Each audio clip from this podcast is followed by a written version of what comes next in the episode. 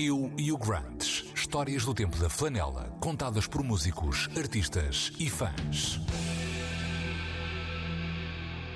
Chinaski, músico.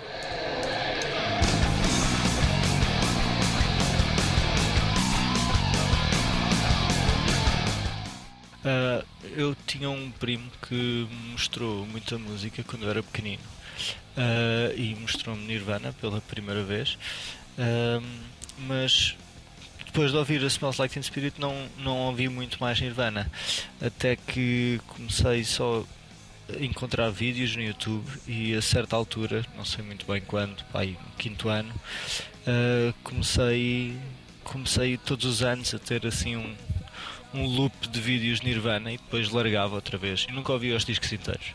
Uh, ficava só a ver uh, os videoclipes e algumas entrevistas e concertos ao vivo. Depois não voltava a pegar durante imenso tempo. Depois uma prima minha deu-me duas t-shirts dela do, do concerto em 94 em Cascais. Por isso eu tenho duas t-shirts do Nirvana de, de Cascais. Uh, e a partir daí comecei a explorar mais a discografia. E agora este ano, este 2020 e 2021, comecei outra vez naqueles loops de Nirvana até até não conseguir sair do loop. E desde, desde que comecei pai, a fazer o meu último disco eu não, não me parei de ouvir Nirvana quase diariamente. Pá, fico mesmo muito inspirado a ver, a ver o barulho todo. Eu gosto, gosto especialmente de ver o vídeo da, da Drain You ao vivo em que ele grita tão alto que o microfone faz feedback.